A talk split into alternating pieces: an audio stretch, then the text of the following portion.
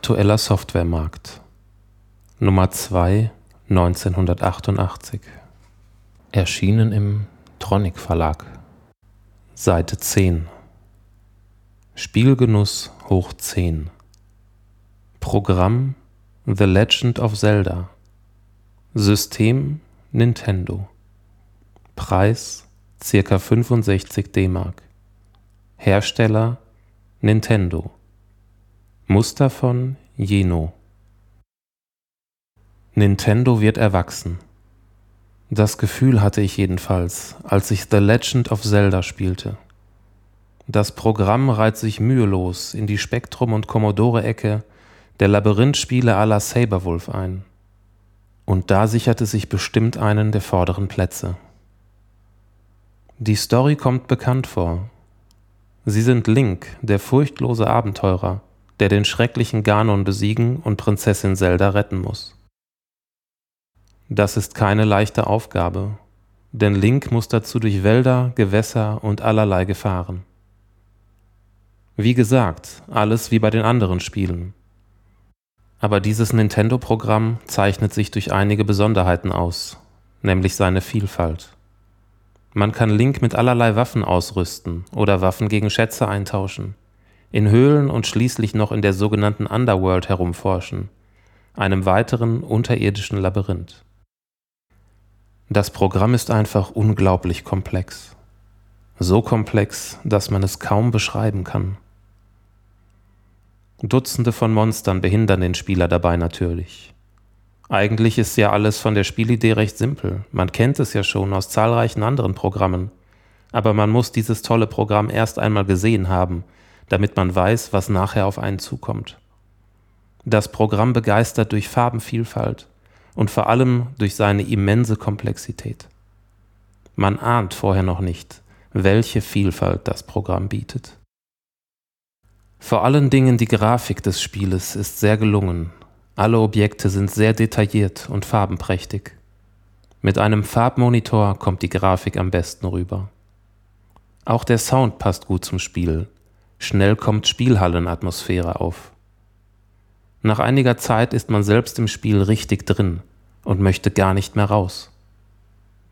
Die Freude über das tolle Programm wird von Nintendo durch eine exzellente Anleitung, in der mir vorliegenden Version noch in Englisch, gesteigert. Allein diese hätte schon die Note 12 verdient. Hier wird alles peinlich genau erklärt und mit hübschen, comicartigen Bildern illustriert. Wer die Anleitung gelesen hat, kommt garantiert mit dem Spiel klar. Dazu gibt's dann noch einen Extraknüller, eine Beilage mit Karten und Plänen des Spiels. Gut versiegelt natürlich, damit man nicht unfreiwillig hineinschaut, wenn man gar nicht will. Auch diese Beilage hätte die Note 12 verdient. Was will man mehr? The Legend of Zelda hat einen super Eindruck hinterlassen. Nicht nur was die goldfarbene Kassette und die super Anleitung angeht, sondern auch das Spiel begeistert durch seinen unglaublich abgerundeten, kompletten Eindruck. Ich kann The Legend of Zelda wirklich jedem Nintendo-Besitzer empfehlen. So ein Programm hat es auf den Spielecomputern Spectrum und C64 noch nicht gegeben. Ein absoluter Knüller. Testbericht von Peter Braun. Wertung auf einer Skala von 0 bis 12. Grafik 10. Sound 8. Spielablauf 9.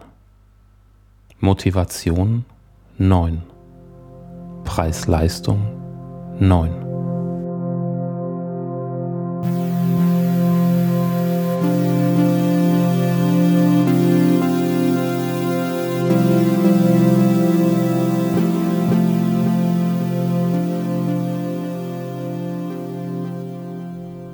Powerplay.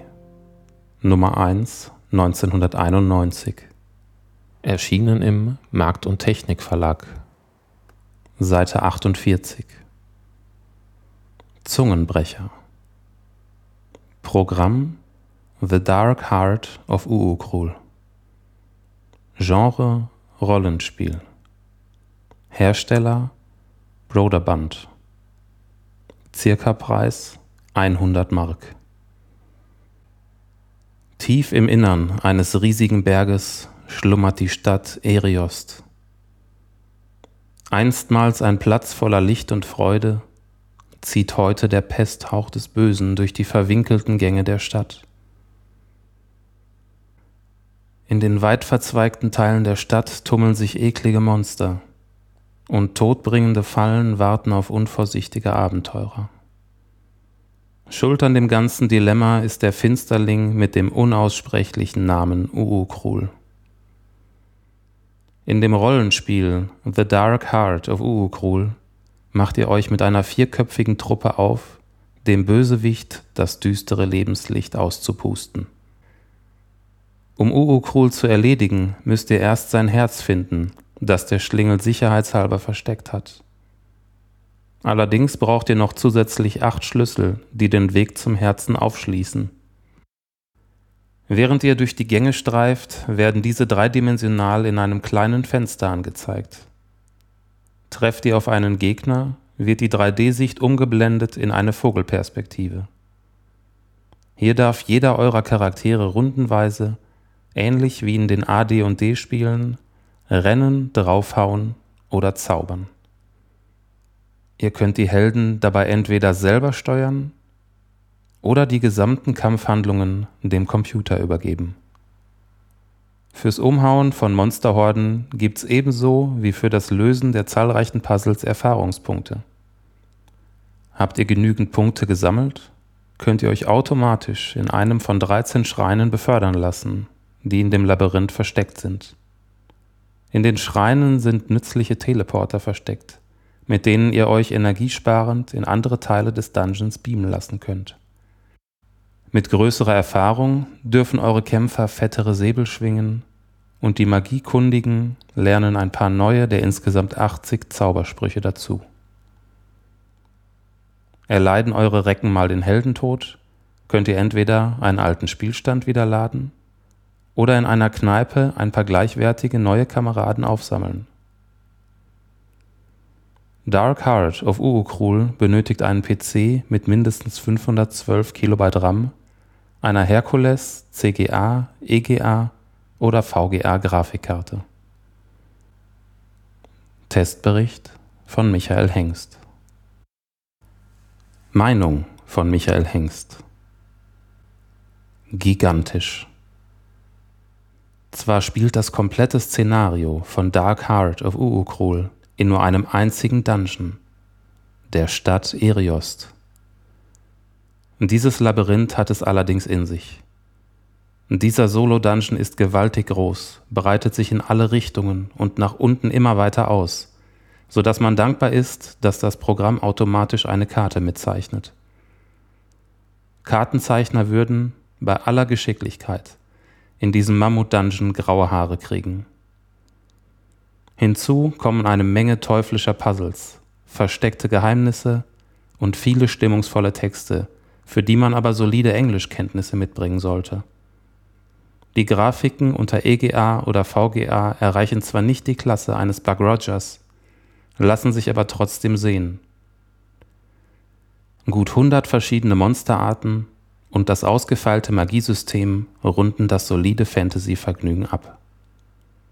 Allerdings sollten sich keine Einsteiger an Dark Heart of Urukrol wagen. Der Schwierigkeitsgrad ist ganz schön knackig. Meinung von Volker Weiz Nicht schlecht, was die Heldengötter von Broderband da für uns angerichtet haben. Ein dickes Bergdungeon, jede Menge Zaubersprüche und ein Kampfsystem, das stark an die strategisch ausgereiften Gemetzel der AD&D-Reihe erinnert. Sehr schön auch, dass überall im Berg Teleporterstationen versteckt sind, die alle miteinander verbunden sind und mit denen wir mühsame Spaziergänge sparen können. Sind uns erst einmal die verschiedenen Namen aller Empfangsstationen bekannt, steht einer fröhlichen Beamtour nichts mehr im Wege. Durch die stimmungsvolle 3D-Grafik der Gänge und Räume wird aber auch die konventionelle Fortbewegungsart zu einem Vergnügen. Im Gegensatz dazu konnten mich die animierten Kampfsequenzen nicht ganz überzeugen. Hier hätten sich die Grafiker wirklich etwas mehr Mühe geben können. An den taktischen Qualitäten ist zwar nichts auszusetzen, aber das Auge will ja schließlich auch mitspielen. Dieses kleine Manko kann man aber leicht verschmerzen. Wertung für MS-DOS Grafik 46%, Sound 5%, Powerwertung 72%, Schwierigkeit schwer.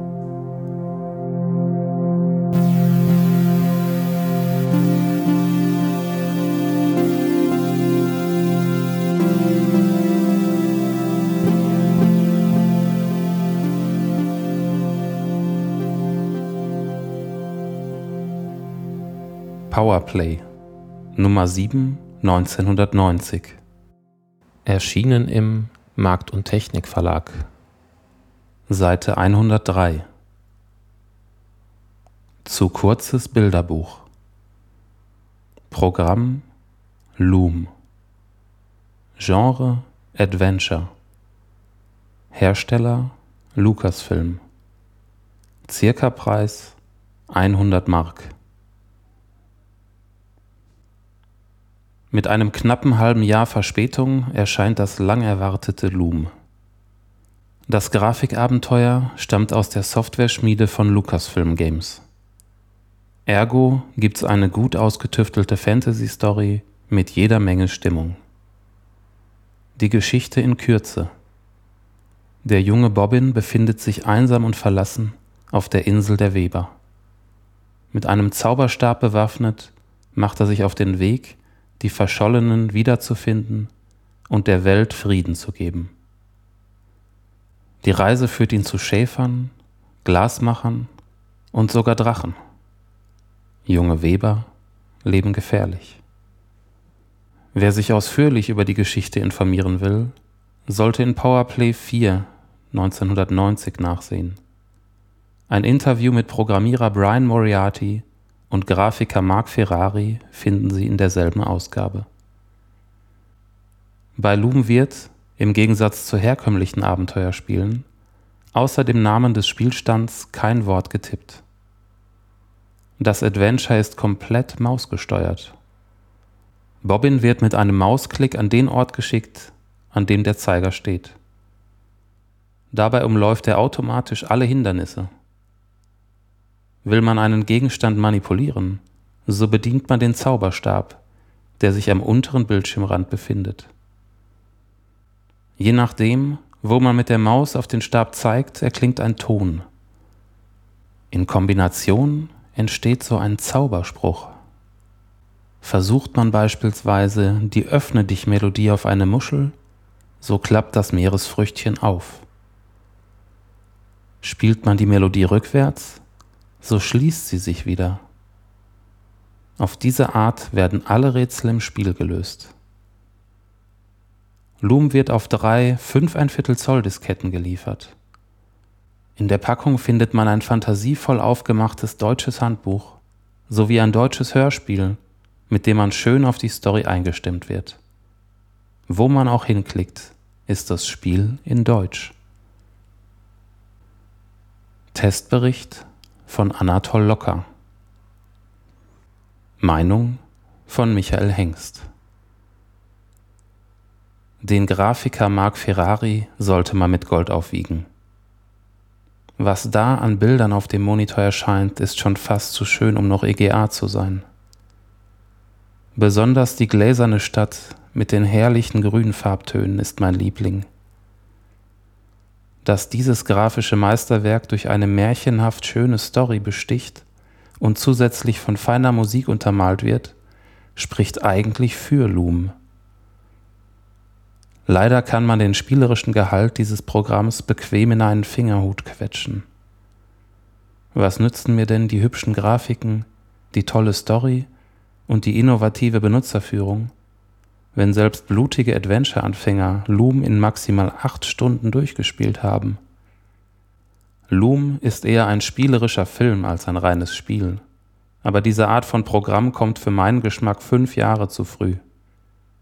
Die heutige Computertechnik ist einfach zu beschränkt, um solche Spiele befriedigend umzusetzen. Meinung von Anatol Locker Die Grafik ist fantastisch. Manchmal will man nicht glauben, dass nur 16 Farben am Bildschirm zu sehen sind. Bei der Musik stand Tschaikowskis Schwanensee-Pate. Langsam werden Computerspiele erwachsen. Doch leider ist Loom nicht besonders umfangreich. Man hat maximal ein Wochenende Spaß, dann hat man alle Ecken gesehen. Wer auf hartes Knobeln wie bei Indie 3 und Zack McCracken steht, wird enttäuscht. Wer dagegen auf eine tolle Geschichte in Kinoqualität steht und seine Freunde mit einer Masse Grafik beeindrucken will, der hat Spaß. Wertung für MS-DOS Grafik 91%, Sound 42%, Powerwertung 54%.